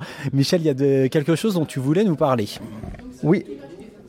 Il y a quelque chose dont je voulais vous parler. euh, Ça suite un petit peu à la consultation nationale sur le numérique, là, à laquelle vous avez participé, sans doute l'un et l'autre. Euh, les résultats m'ont un, tout petit peu consterné. C'est moins qu'on puisse dire. Euh, notamment pour ce qui concerne euh, la façon dont les élèves, les étudiants, parce qu'il y avait, vous avez vu, il y avait, plusieurs catégories, il y avait plusieurs groupes de personnes qui répondaient à ça, les élèves, les étudiants, mais les profs eux-mêmes, et même les parents, refusaient, ah, clairement, hein, ça apparaît nettement dans les résultats, refusaient pour la grande majorité d'entre eux que les élèves puissent s'exprimer, qu'ils puissent trouver un lieu d'expression, qu'ils puissent trouver un, moment d'expression et qu'ils puissent exercer, euh, comme le propose la ministre, hein, euh, euh, puissent exercer leur liberté d'expression. Euh, ça apparaît nettement, hein, notamment euh, de la part de- des parents. Il y, a, une sorte de déni. Euh, non, non, non. le- L'école, c'est pas l'endroit où on s'exprime. C'est pas l'endroit où on s'exprime. À l'école, on doit. Je sais pas ce qu'on doit y faire, mais en tout cas, l'expression ne fait pas partie des compétences attendues. Moi, ça me semble, scandaleux. On regarde ce qui s'est passé. Je, pardon hein, pour le mot, il paraît peut-être outrancier, outrancier, mais je le, je le sens comme ça. On regarde ce qui s'est passé en janvier de la manière dont d'ailleurs la ministre a, rebondi à juste titre sur, euh, sur ces événements pour proposer qu'on enseigne enfin la, liberté d'expression et les compétences qu'on attend dans ce cadre-là, ça me semble un peu, un, peu fort. Euh, bon, je peux, peux rien reprocher aux gens qui répondent, ils répondent en, ils répondent en, en conscience. Malgré tout, euh, je veux dire que c'est une conscience qui brise un peu et qui a tendance à éteindre celle des autres. hein, là. et là, clairement, les élèves, on le sait bien, ils ont des choses à dire. Moi, je voudrais vous rappeler, si je peux encore, si vous me laissez encore un petit peu de temps, Tout le temps que tu veux, Michel. je voudrais vous rappeler comment, euh, euh, en, 1900, en 2005, c'est-à-dire à peu près il y a, il y a 10 ans, Euh, il y a eu 12 millions de, bo- de blogs qui ont été créés sur la plateforme Skyblog. Alors, il n'y avait pas que des contenus extraordinaires hein, sur Skyblog. hein. Il y avait beaucoup de choses qui étaient même quelquefois insupportables. Mais en tout cas, c'était un lieu d'expression. Il y a eu 12 millions de blogs qui ont été créés sur, sur, euh, sur cette plateforme. Plus que ça, je crois. C'est 18 en fait le chiffre. Euh, C'était une, vraie demande. Alors, cette plateforme a disparu, c'est une plateforme commerciale, et bon, je ne m'en plaindrai pas pour ma part. Mais elle a été remplacée par rien. Je veux dire, maintenant, ou plutôt, elle a été remplacée en partie par les réseaux sociaux, clairement, hein, ou par la manière dont les jeunes envahissent les réseaux sociaux et s'y expriment de manière quelquefois un peu débridée, et, et avec leurs mots, en tout cas, ce sont des lieux d'expression. Moi, je crois qu'il il serait. Maintenant, euh, il serait intelligent que le ministère rebondisse sur cette, euh, sur cette demande forte des élèves qui existe, hein, de pouvoir dire des choses en leur proposant, euh, en proposant d'ouvrir. Et ce sera un vrai service à rendre à la communauté éducative, à mon avis. Mais ça ne plaira pas à tout le monde, mais je le dis quand même. hein, en proposant d'ouvrir un blog pour chaque élève. Alors on, peut commencer par les lycéens, hein, ce sera plus, facile. Mais chaque élève qui rentre en seconde, on lui ouvre un blog sur une plateforme nationale. Alors ce blog, il pourra avoir une partie privée et une partie publique. Une partie privée sur laquelle éventuellement des profs pourront demander euh, qu'on y rende des devoirs ou qu'on y fasse du travail sco- scolaire. Et une partie publique sur laquelle il pourra s'exprimer. Évidemment, ça demande euh, un encadrement juridique avec, euh, avec l'accord de la famille. Pour ceux qui ne sont pas adultes, hein, parce qu'il y, a des- il y a des adultes au, lycée. Euh, un accord de la famille, mais aussi un accord euh, de, l'établissement, hein, et puis des enseignants. Mais ça demande une négociation, ça demande qu'on en parle, éventuellement qu'on en parle, pourquoi pas aux lycéens avec les élus du conseil de la vie lycéenne, par exemple. Mais il y a des choses à faire hein, pour, pour libérer enfin l'expression des élèves. Donc, offrir un, blog à chaque élève. Alors, commençons par le lycée, on verra ce que ça donnera, puis ensuite on en aux collégiens, pourquoi pas aux, écoliers dans quelques années. Mais il faut le faire. Et ça, c'est pas des coûts extraordinaires. hein. Une plateforme de blog, euh, euh, Sky, Skyrock avait bien réussi à monter une plateforme de ce type-là. Un ministère a, a les moyens techniques de faire la même chose. Alors après, il y a des vrais enjeux éducatifs derrière. Qu'est-ce qu'on va y écrire? Pourquoi on y écrit? Et les problèmes qui se posent sur la régulation, je mets des, je mets des guillemets à régulation, hein, sur la régulation de l'expression des élèves, ce qu'on peut lire partout, y compris dans les programmes ou même dans le socle, par exemple, eh bien, euh, on, le magnifiera en, en exaltant euh, les potentialités de l'expression. Et du coup, euh, quand on exaltera les potentialités, on se posera des questions sur ce qu'on peut dire, ce qu'on peut pas dire, et puis ce qu'on a le droit de dire ou pas dire, et puis là où on peut aller, jusqu'où on peut aller, et puis là où il faut s'arrêter, parce que évidemment l'expression, elle a un cadre, et puis elle s'en- en France parce qu'elle elle est encadrée par la loi, et aussi parce qu'il y a au-delà de la loi, il y a des usages. Euh, voilà, simplement, euh, même si on a le droit de dire que, que, le, je sais pas, le prof de maths, on a le droit de dire qu'il est mauvais, euh, ça, ne se fait pas. C'est des choses qu'on ne- fait pas. Éventuellement, si on pense qu'il est mauvais, on va le garder pour soi et on en parlera avec lui, pourquoi pas. Mais on ne le dit pas. hein.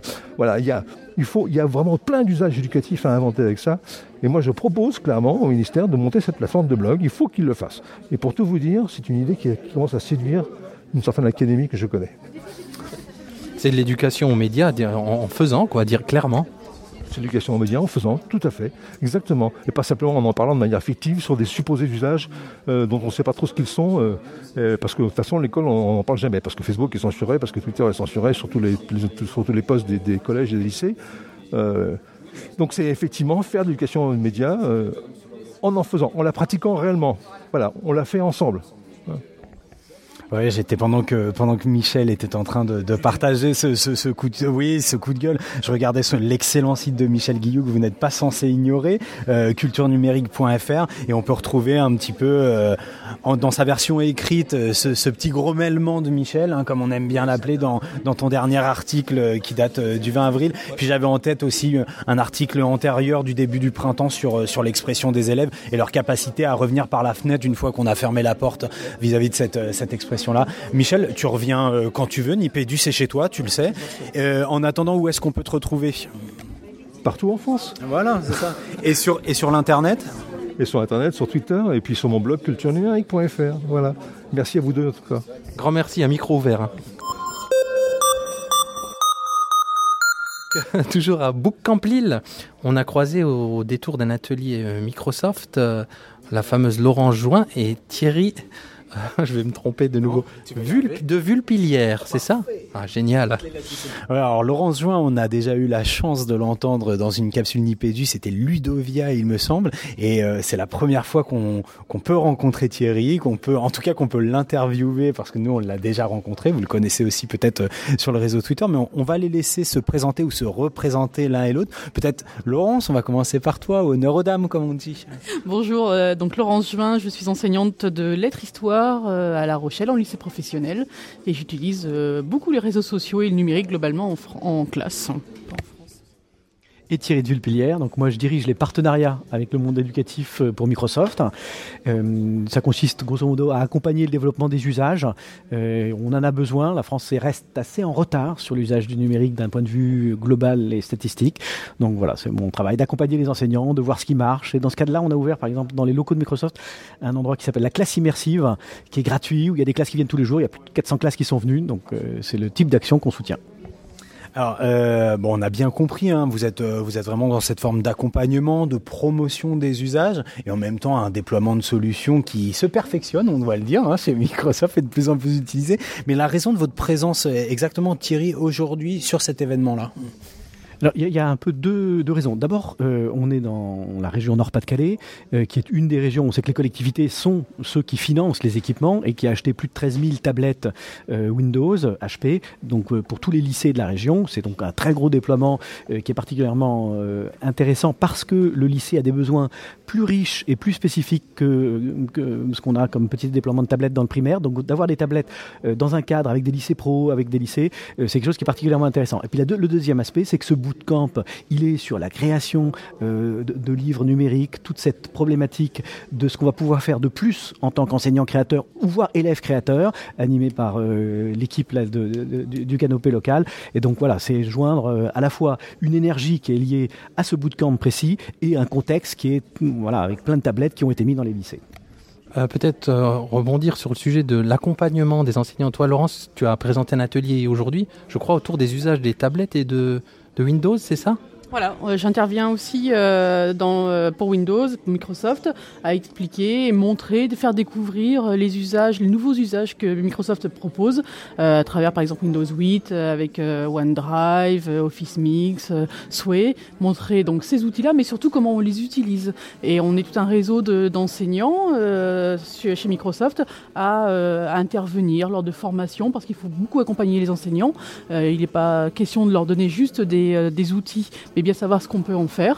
Donc on forme, on accompagne, on fait découvrir euh, toutes euh, ces nouvelles fonctionnalités et ces outils euh, dans le cadre de, de l'entreprise.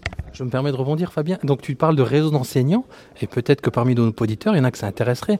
Bah, des actions d'accompagnement ou de faire partie de, de ce réseau, c'est possible ça? C'est tout à fait possible, il suffit de m'envoyer un petit mail et que je transmettrai euh, à Thierry. Euh, vous m'envoyez un mail euh, sur euh, laurencejoin, euh, outlook.fr ou euh, via Twitter. Euh, Vous tapez Laurent Juin, je suis facilement identifiable. Et puis, on a une prochaine réunion, là, une formation, une rencontre au mois de mai. Donc, n'hésitez pas si, si vous souhaitez intégrer ou au moins découvrir ce réseau-là, vous êtes les bienvenus. Euh, je, crois savoir qu'il y a un événement assez important là pour toute la team euh, Microsoft euh, Edu. Euh, Thierry, euh, tu peux nous en parler un petit peu?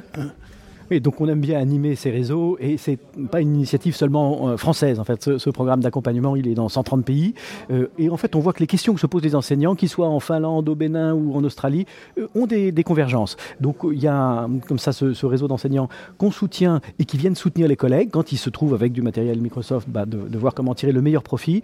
Là, il y a à peu près 400 enseignants qu'on invite à Seattle, effectivement, la semaine prochaine. Donc on est fin avril et pour découvrir à la fois découvrir entre soi, échanger des bonnes pratiques entre enseignants, euh, partager un peu les, défis qui se posent euh, suivant les disciplines, les âges, etc. Voilà, donc c'est quelque chose qu'on fait. C'est une raison de plus pour rejoindre ce, petit, euh, ce, petit réseau d'enseignants parce qu'on sait bien les, chouchouter, les soigner. Alors voilà, à la fois il y a beaucoup de demandes, on voit à la fois des rectorats, des collectivités, puisque de plus en plus il y a des déploiements et ces déploiements bah, saturent un peu les programmes du PAF ou, des DAFOP et donc d'a- d'accompagner la découverte quand on a une tablette Windows, qu'on est prof de SVT, en se disant bah, qu'est-ce que je vais pouvoir faire avec cette tablette. Euh, quand on a plusieurs OS à gérer et qu'on a des apps qu'on cherche d'un environnement à l'autre, bah, c'est tout ça que ces enseignants qui connaissent euh, ces tablettes et, et leurs disciplines vont pouvoir apporter à leurs collègues pour faire gagner du temps tout simplement. Il y a d'autres raisons hein, pour rejoindre cette team, la gentillesse de Thierry, vous le sentez dans son témoignage, et puis la convivialité dans cette équipe vraiment, une, une conviction, et puis des professionnels qui viennent d'horizons euh, très différents et qui apportent chacun leur pierre à, à l'édifice. Je repensais, on parlait de Claire ce matin avec la balade, la balade de diffusion, euh, il y en a d'autres. Moi j'avais une dernière question pour toi Laurence, tu parlais tout à l'heure d'outils euh, et d'usages qui sont autorisés par ces outils qui sont proposés par Microsoft, toi en tant que, que, que praticienne, qu'enseignante, un petit coup de cœur en ce moment, ton, voilà, ta petite mise en œuvre pédagogique qui va bien Oui, en plus, on va pas être d'accord. On a eu un grand débat avec, avec Fabien là-dessus. Euh, moi, mon gros coup de cœur actuellement, c'est Sway, euh, SWAY, hein, qui est euh, un outil pour le moment qui est en- seulement en ligne, mais ils sont en train de le développer parce qu'on est en version bêta et euh, qui permet de faire des présentations très dynamiques en intégrant des vidéos YouTube, des tweets, des images. C'est très dynamique. Et pour les adultes et c'est très facilement accessible pour les élèves. Mes élèves euh, se sont l'ont totalement approprié et de façon euh, voilà très ludique et c'est euh, vraiment un super outil à découvrir. On est plusieurs à l'avoir fait et je pense que ça fonctionne bien. Alors, puisque tu vas rencontrer le développeur de Sway, hein, on va te faire une espèce de, de liste, un desiderata, mais, euh, mais allez voir un Sway, si- notamment si vous êtes euh, utilisateur de, solutions comme Storyfy. Voilà, allez voir et comme ça, euh, vous pourrez tester et vous faites remonter à At from Penny Lane toutes, les, toutes les suggestions sur le développement futur de Sway qui va arriver en version applicative. Tous les deux, vous me vous confirmez ça? Ok, super. Génial, grand merci à vous pour toutes ces infos et, et pour l'accompagnement que vous proposez. Merci. À la prochaine. Merci. À bientôt. Donc on est à, à Bootcamp Lille en compagnie de Christine Valin des, cahiers- des cahiers pédagogiques et qu'on va se laisser qu'on va laisser se présenter un peu plus avant peut-être pour commencer. On a beaucoup échangé déjà en off pour vous dire donc euh, voilà. Bonjour Christine. Bonjour. Oui, on a échangé en off euh, juste, juste avant la séance et puis on avait échangé euh, auparavant par, euh, par ordinateur interposé puisque vous aviez écrit pour les cahiers pédagogiques. Donc, euh, je vous connaissais déjà, mais pas en vrai. Alors, qui je suis? Eh bien, j'ai été pendant 20 ans euh, professeur d'éducation musicale en collège. Et puis, je faisais déjà partie des cahiers pédagogiques. J'étais au comité de rédaction. Et il y a quatre ans, j'ai postulé pour être euh, donc en détachement, rédactrice en chef des cahiers. Voilà, donc je termine mon détachement là, après quatre ans de travail. Ah bah, Alors pour les poditeurs qui, je ne sais pas s'il y en a, Régis, mais qui ne connaîtraient pas cette publication euh, indispensable que sont euh, les cahiers pédagogiques, est-ce que tu peux nous en dire plus, Christine? Alors, les cahiers pédagogiques sont nés juste euh, après-guerre, 1945, euh, dans le, c'était le courant de l'éducation nouvelle, dans une espèce de grand fleurissement de vraiment après-guerre. euh, il y avait vraiment un goût aussi pour euh, euh, pour repartir. On croyait vraiment que l'école allait faire repartir aussi tout ça. On croyait beaucoup à l'éducation. Donc on, est né comme ça. Et puis ben voilà, en 2015, euh, on, y est toujours. Avec des passages de relais, une grosse équipe de bénévoles, avec des auteurs, tous bénévoles aussi. Ça doit en faire à peu près 400 par an, puisqu'on publie euh, 8 numéros de la revue, plus 4 hors série numérique. Euh, on a un site internet aussi, avec euh, une soixantaine de publications par mois. Donc vraiment, il y a, une espèce de mouvement positif, constructif, de gens qui aiment leur boulot, qui ont plein d'idées, qui se, qui se renouvellent. Et donc ça se voit, ça donne, je pense, un ton à la revue comme ça qui, est, qui, qui va montrer surtout le bon des choses, avec plein de plein d'enseignants qui, euh, ben, qui donnent la pêche, quoi, d'enseignants, de chercheurs. euh, euh, vraiment, c'est- c'est assez, euh, assez chamarré. On essaie aussi d'être cette, cette plateforme-là entre les chercheurs et puis les classes, qu'il n'y ait pas un antagonisme entre les deux. Donc, voilà, on essaye de rapprocher tout ça. Et euh, du coup, ta, ta présence aujourd'hui ici, Christine, en tant que rédactrice en chef des, des cahiers pédagogiques, j'imagine? Oui, alors c'était un, peu par intérêt euh, personnel aussi. Bon, je, suis de, Lille. Et puis euh, pour les cahiers pédagogiques, bon, cette idée du livre numérique, euh, bah, forcément nous, nous traverse puisque le support papier, le support numérique forcément, euh, on y réfléchit. hein, ça, ça fait partie de, notre boulot de, tous les jours. Et puis euh, rencontrer des gens. Là, moi, je connaissais, bah, vous, je vous connaissais par exemple via Twitter et puis euh, via écran interposé. Il y avait Frédéric Davignon aussi, par exemple. Ben voilà, ça fait dé- déjà très longtemps que je, le voyais et c'était l'occasion de se retrouver. Il y a, cet aspect-là aussi sur les réseaux sociaux. C'est pas que quelque chose de virtuel. On va dire qu'il y a il y a quelque chose d'affectif aussi qui se met en place et je crois que ça fait partie aussi du. On aime travailler avec des gens qu'on aime bien aussi. Alors il faut savoir aussi travailler avec des, gens même qu'on n'aime pas. Il faut savoir le faire. pourquoi pas Bah oui, euh, ça fait partie de, tout ça. Et puis euh, Gislain Dominé, ben, je suis à fond pour. Donc euh, voilà, fallait soutenir aussi. Donc tu par- on parlait en off de, de, la valorisation et du travail extraordinaire qui se fait de, la part de plein d'enseignants et, et de, bah, de la valorisation de ce travail, de la mise en avant aussi de ce travail par les cahiers pédagogiques. Tu peux nous dire quelques mots là-dessus? Oui, c'est, ça me paraît vraiment euh, essentiel. De partager, que les gens partagent ce qu'ils font euh, avec les autres. C'est vrai qu'une idée, euh, vous connaissez ça très bien puisque vous êtes là, une idée en, en, en donne une autre. euh, va, c'est, beaucoup le- l'enseignement, c'est beaucoup une affaire de désir aussi. Donc, bah, ce désir-là, il faut l'entretenir et, et, notamment par des échanges comme ça. Et puis, il me semble vraiment important et, et j'ai toujours ce souci-là quand je retravaille un texte dans une publication, ça va être euh, bah, de, de rendre une image à l'auteur de ce qu'il a fait et euh, euh, comme dans une espèce de miroir. Quand on écrit, bon, moi j'ai beaucoup écrit aussi sur euh, ce que je faisais en classe, euh, il me semble que j'ai compris des choses que j'avais faites en classe en les écrivant. Et euh, je, je voyais mieux après coup ce que j'avais raté ou ce que j'avais euh, réussi. Et il me semble qu'on est simplement ce miroir-là, mais euh, un miroir bah, qu'on renvoie vers les gens et qu'on renvoie vers euh, enfin, les auteurs et puis vers euh, un peu tout le monde aussi. Euh, une dernière question peut-être. Qu'est-ce que tu... Enfin, pas qu'est-ce que tu as pensé, mais qu'est-ce que tu retiendras de la, table ronde de ce matin, puisque tu as pu prendre la parole à un moment? Euh, Voilà, les, j'ai envie de dire coup de cœur, euh, coup de gueule, comme on peut proposer traditionnellement à nos invités autour de, ce moment d'échange de ce matin. On pourrait se dire que c'est un, sujet qui est binaire, c'est-à-dire soit on fait tout payer euh, et on verrouille, ou bien on, on est dans l'idée de les idées sont à tout le monde et il faut les ouvrir largement. Il me semble que c'est beaucoup plus complexe que ça et on le vit, nous, au cahier pédagogique, euh, forcément, puisque euh, même si on, on- nos auteurs sont bénévoles, il faut que l'association euh, tourne, il faut que ben, les salaires soient payés, euh, même si on n'est euh, pas beaucoup de monde à travailler là-dessus. Donc c'est pas aussi simple que ça. Euh, il faut à un moment que les gens acceptent aussi euh, de payer un abonnement ou acceptent de payer une publication. Donc on, cherche des nouveaux modèles, ça on voit bien. hein. On a par exemple au cas pédagogique beaucoup de, diffusions qui vont être gratuites, qui vont être libres, notamment sur le site internet.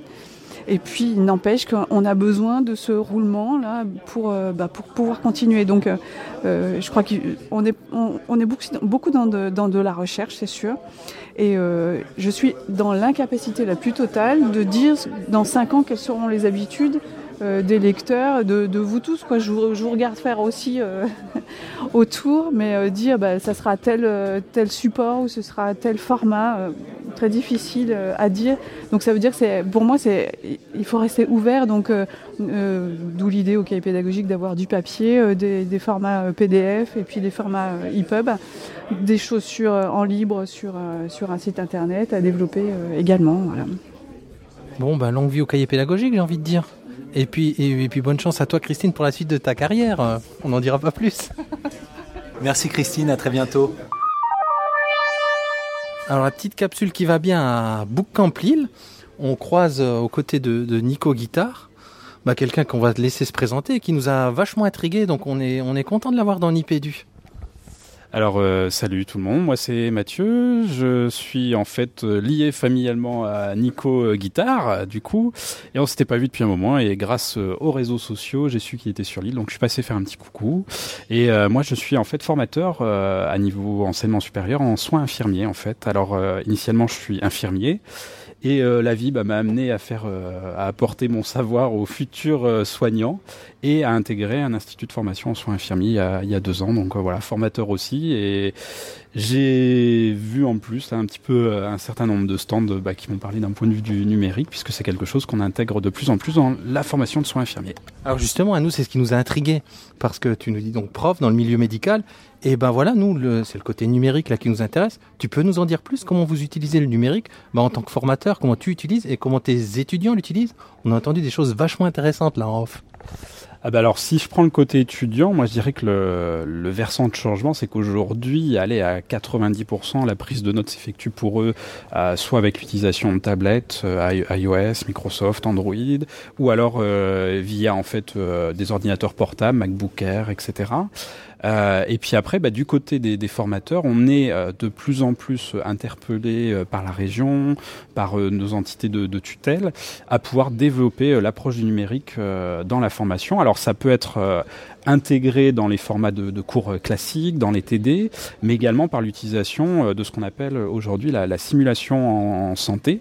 Alors la simulation en santé, bah, c'est l'utilisation de différents moyens pour l'apprentissage des élèves, pour les remettre en conditions proche du réel, même si c'est pas tout à fait le cas, mais on travaille par exemple avec des mannequins euh, numériques.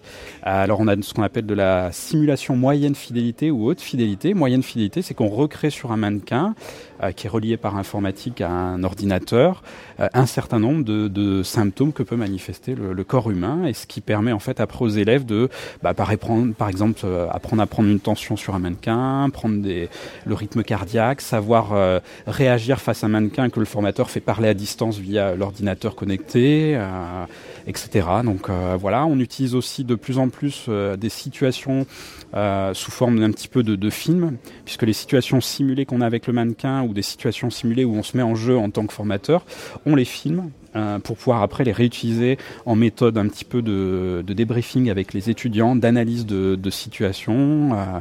donc voilà un petit peu comment est utilisé le, le numérique. Après, bien sûr, il y a le grand classique d'intégrer dans les cours euh, l'utilisation bah, voilà, d'Internet, de vidéos, de PowerPoint. ça, c'est la base. Mais aujourd'hui, on est amené à aller plus loin. Et puis justement, demain, je suis convoqué sur une journée spéciale sur le, le numérique et pour réfléchir à l'intégration d'une plateforme régionale, un peu sous la forme de- d'un modèle euh, avec des éléments qui permettraient aux étudiants de pouvoir euh, récupérer des contenus de cours euh, pour tous les étudiants qui seraient en formation paramédicale sur la région Nord. Voilà. Alors peut-être une dernière question, on sort peut-être du cadre de Nipédu, mais il y a toute cette grande tendance du quantified self. Tu sais, avec les bracelets connectés autour de la santé, avec les capteurs de tension, tout ça aussi, c'est ça, ça- allé très vite. Là, on est plus du côté patient et avec les applications aussi. Tu le vois beaucoup, ça aussi, dans tes formations? Alors, on en, alors je dirais que je commence à voir un certain nombre d'articles sur le sur le sujet. Euh, on n'en parle peut-être pas dans la formation en soins infirmiers. Ce qui est assez interpellant, c'est sur tous les aspects, je dirais, de finalement responsabiliser euh, les personnes par rapport à leur santé. Et euh, finalement, on est un peu dans ce qu'on a nous, on apprend à nos étudiants. Le, c'est tout ce qu'on appelle l'éducation à la santé. Et comme les gens vont pouvoir avoir accès à ces euh, technologies, ils vont pouvoir gérer euh, une partie pour certains de leurs maladies chroniques ou d'autres être dans la prévention finalement de l'apparition de, maladies chroniques ou de, phénomènes euh, bah, de société comme on peut voir tout ce qui est obésité. Et puis dans les maladies chroniques, on, voit hein, aujourd'hui sur euh, certains téléphones, smartphones qui permettent d'intégrer par exemple ce qu'on appelle un lecteur de glycémie. Donc le patient est capable en fait de pouvoir réaliser sa mesure de taux de sucre. Alors seul, il pouvait déjà le faire avant, mais là en le connectant sur son smartphone, ça permet de transmettre les données directement à son médecin traitant ou au service qui le suit. Euh, C'est pareil, les pacemakers euh, en médecine qui euh, permettent de réguler au niveau de la fréquence cardiaque pour faire simple. Certains aujourd'hui, il y a des expériences qui sont menées pour qu'ils transmettent les données directement au médecin traitant à distance par par bah, tous les tous les moyens dématérialisés qu'on a en termes de canaux de communication de nos jours. Voilà. Bon, c'était la petite capsule plus. Moi, j'adore. On est sorti du cadre tout en restant dans le cadre un petit peu. Merci, Mathieu. Bah, merci à vous, ravi de vous avoir rencontré. Bah pour finir en beauté ces capsules et cette journée à Boucamp-Lille, on est avec un certain Ghislain Dominé, chef de projet numérique à Canopée Lille, que vous avez sans doute déjà entendu dans Nipédu. Et ben on va se lancer dans quelques questions pour boucler tout ça.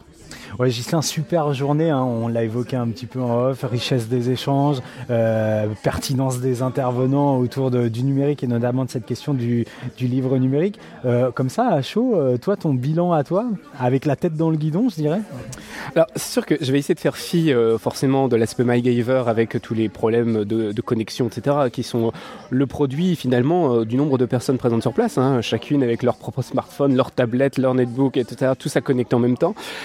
Non, ce qui ressort vraiment, c'est le débat qui pour moi m'a très agréablement euh, surpris. Je savais que forcément, en invitant les gens, j'allais avoir du contenu de qualité, mais pour le coup, c'était juste brillant. C'est-à-dire que là, on avait de l'intelligence.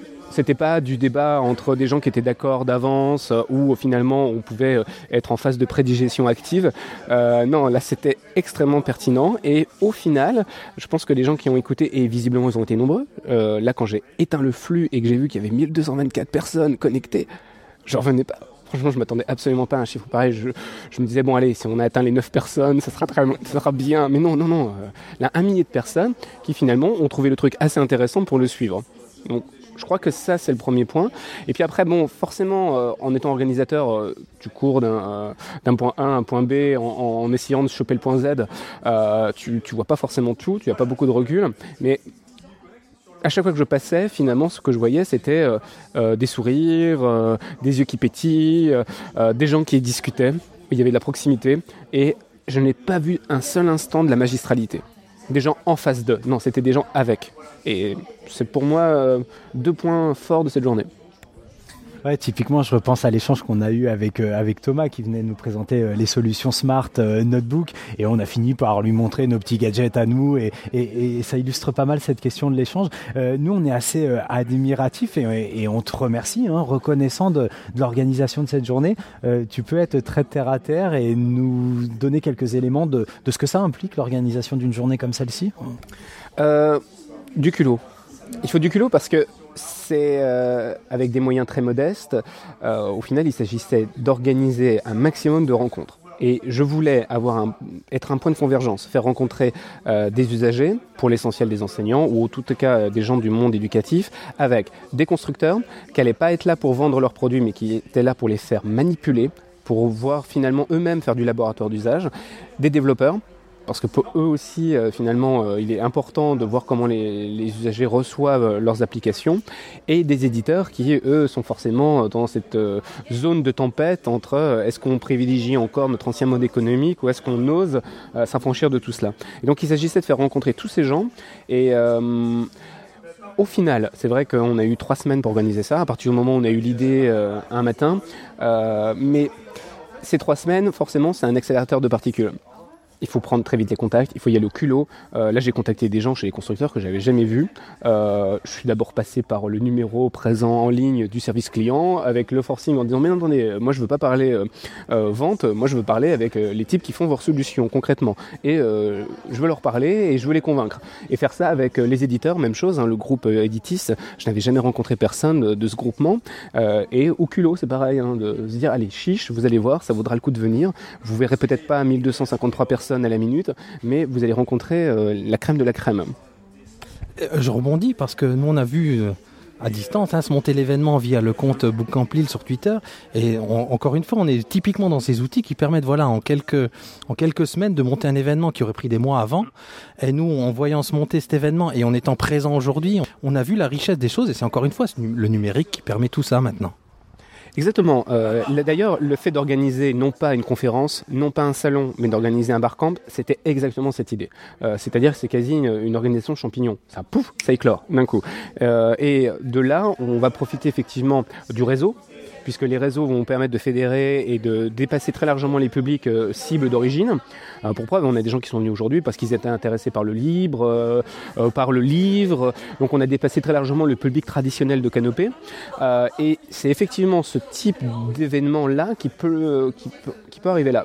Editis, par exemple, qui sont coutumiers des grands salons habituels, nous ont dit, la dame, la responsable m'a dit, je ne me suis jamais fait insulter aujourd'hui. J'ai eu que des gens agréables, des gens intéressés et qui voulaient euh, apprendre des choses. Et j'étais surpris que, finalement qu'elle ait à me dire ça. Parce que finalement, on se dit, euh, oula, hein, elle doit pas en voir de toutes les, elle doit en voir de toutes les couleurs quand elle va à Educatis ou ce genre de choses. une idée, des pistes, des envies pour une de seconde édition? Alors, soit je fais les choses un peu plus sérieusement et je prends un peu plus de temps pour l'organisation, mais quelque chose me dit que génétiquement je vais avoir du mal à le faire, euh, parce que c'est juste des... Il faut sentir le moment. Là, j'ai senti que c'était le moment. Il y avait cette question des collèges connectés, euh, c'était le printemps, le revival, euh, c'était euh, peut-être un, un instant floor power, il fallait y aller, c'était le moment. Et je crois à ce genre de choses. On sent dans l'air que ça peut accrocher. En plus, il se trouve que grosso modo, on n'avait pas trop de concurrence euh, en termes d'affichage. hein. Là aussi, on l'a pas vraiment pas fait exprès. Mais c'est vrai qu'on n'était pas concurrencé euh, par de gros salons ou autres. Euh, ça semblait être cette préfiguration de la période creuse qui nous amène tranquillement et sereinement vers l'été. Non, donc c'est un bon timing. Et je crois qu'on va garder un peu cela, sauf que j'espère, vu que la journée s'est bien passée, pour euh, la prochaine édition, on aura justement ce socle de gens qui ont été hyper contents et qui pourront dire Eh ouais, ouais, il faut y aller parce que c'était vraiment bien. Euh, euh, moi, une chose qui me. Petit, petit dada qui revient quand je participe à des journées comme ça, j'ai toujours envie de dire, c'est, ça devrait être inscrit au plan de formation. Hein, vraiment, de, proposer ce genre de journée bah, à nous, les profs. Oui, alors sauf que la structure même des plans de formation institutionnels ne permet pas ce genre de réactivité. Il faut prévoir très longtemps à l'avance, etc. Euh, et là, pour le coup, Canopé a une place. Parce que Canopé est en situation d'intermédiaire, quasi en situation de carrefour. On est normalement un médiateur. On, dialogue avec euh, les rectorats, avec les délégations académiques, on dialogue avec le ministère, et puis on, on contacte avec tous les usagers, avec les associations, euh, avec tous les groupements, les tous les acteurs culturels. Et donc, cette position d'intermédiaire nous permet finalement de sentir et de contacter des gens qui traditionnellement ne se rencontreraient pas forcément. Et dans des délais euh, qui semblent euh, tout à fait improbables pour l'institution. Et en même temps, on a les locaux aussi, puisque la plupart des ateliers canopés ont les locaux pour accueillir le personnel. C'est vrai que des rectorats euh, ou euh, toutes les DAN, etc., ont finalement des espaces très réduits et il leur semblerait bien compliqué de générer comme ça, en très peu de temps, euh, un afflux pareil. Après, c'est quelque chose qui a déjà été dit dans Nipédu, en tout cas préconisé. Je pense notamment à notre Nico qui n'est pas là aujourd'hui et qui nous manque, Nico Durup qui est IEN. Euh, N'hésitez pas à vous rapprocher de vos inspecteurs pour, euh, pour leur signaler votre participation à ce genre d'événement et voir euh, de quelle, de quelle façon ça peut s'intégrer à vos heures de, formation aussi. Moi, j'aurais une, dernière question peut-être. Euh, c'est une question qui a, qui a plané tout au long de la journée et qui continue à planer sur les réseaux. Est-ce qu'il faut dire Ghislain dominé ou Guilain dominé? Eh bien, attention, attention à la réponse. La France entière nous écoute. Eh bien, réponse de breton pour un Ardennais de naissance, on peut dire les deux. Et euh, Yes. c'est- éty- étymologiquement, c'est vrai que normalement, là, je vais faire mon philologue de base, euh, le Gui- Guilain l'emporterait. Euh, mais il se trouve qu'effectivement, euh, dans cette France vénérable, c'est Ghislain qui l'emporte. Mais étant donné qu'effectivement, je suis né déjà dans un espace intermédiaire, que sont les Ardennes, un pied en Wallonie chez nos collègues belges et un pied en francophonie, euh, eh bien, euh, j'ai connu cette bivalence dès le départ. C'est-à-dire, j'étais déjà dès le départ une sorte de joker avec ce double face mélangé. Bah, euh, un seul mot, grand merci Ghislain. Un énorme merci pour ton invitation. Euh, nous, c'est un plaisir. Tu sais que tu as euh, le micro complètement ouvert euh, sur Nipédu. Tu reviens quand tu veux. Notre guide Ghislain euh, dominé national. Et puis, bah, on espère te retrouver très vite pour la seconde édition du Book Camp Lille. Merci les mecs. Alors, de retour de Bourg-Camp Lille, on est, on dans le TGV et on croise quelqu'un qu'on a raté, mais honte à Nipédu, quoi, sur Bourg-Camp Lille. Euh, voilà, on a raté celle chez qui on devait aller en premier. On croise Marilyn Mogin de euh, rien moins que les trois ailes, une aile des trois ailes, c'est ça, Fabien? Ouais, je crois que le nom a changé, mais l'essence du projet reste le même, qui n'est plus un projet, mais qui est déjà une, voilà, quelque chose de très développé, et très assuré. Mais, mais je pense qu'on va demander à Marilyn de se présenter. Euh, Marilyn Mogin, c'est qui? Bonjour, euh, je suis Marilyn Mogin et voilà, je suis euh, fonda- cofondatrice des Trois Ailes, euh, devenue Edoki. Le jingle de... Ah, bah, c'est bon. Ah ouais, on peut pas mentir là. Vous avez entendu le jingle de Nipédu dans le TGV. Euh, donc Marilyn, nous on se disait, là on va faire un petit, un, un- un petit teaser parce qu'on a vraiment envie de faire une émission complète autour de, du projet des Trois Ailes. Tu peux présenter en, en- juste en quelques mots qu'est-ce que c'est les Trois Ailes? Les Trois Ailes développent des applications éducatives basées sur la pédagogie Montessori. Euh, ça a été créé depuis 2010 euh, et voilà, nous avons maintenant 11 applications. Et, et alors nous, on, on disait, on a raté lamentablement parce qu'on a vu que Edoki. Hein, et, et- et pas les trois ailes. Donc, qu'est-ce qu'on fait, Fabien? On promet un bel épisode euh, avec les, les, les trois ailes, parce qu'elles sont trois en vrai. Parce que nous sommes trois. Tu peux présenter les camarades peut-être? Alors, il y a euh, Gaëlle qui s'occupe, euh, qui est la présidente et qui s'occupe euh, du développement et donc de, l'administratif. Il y a Valérie qui s'occupe du marketing et moi, je m'occupe du produit. Génial. Bah, et nous, on a très très très envie de pouvoir vous retrouver pour euh, un épisode dédié voilà, autour de la question des applications qui revient hein, de façon périodique dans Nipédu, cette, cette fameuse question des, applications. Les applications, on s'en fout ou pas? Bah, Ce sera l'occasion de venir en parler avec, avec les trois experts des, des trois L, euh, Aka euh, et Doki. Aka et Doki. Donc Merci. à très bientôt. Merci Marilyn. De rien.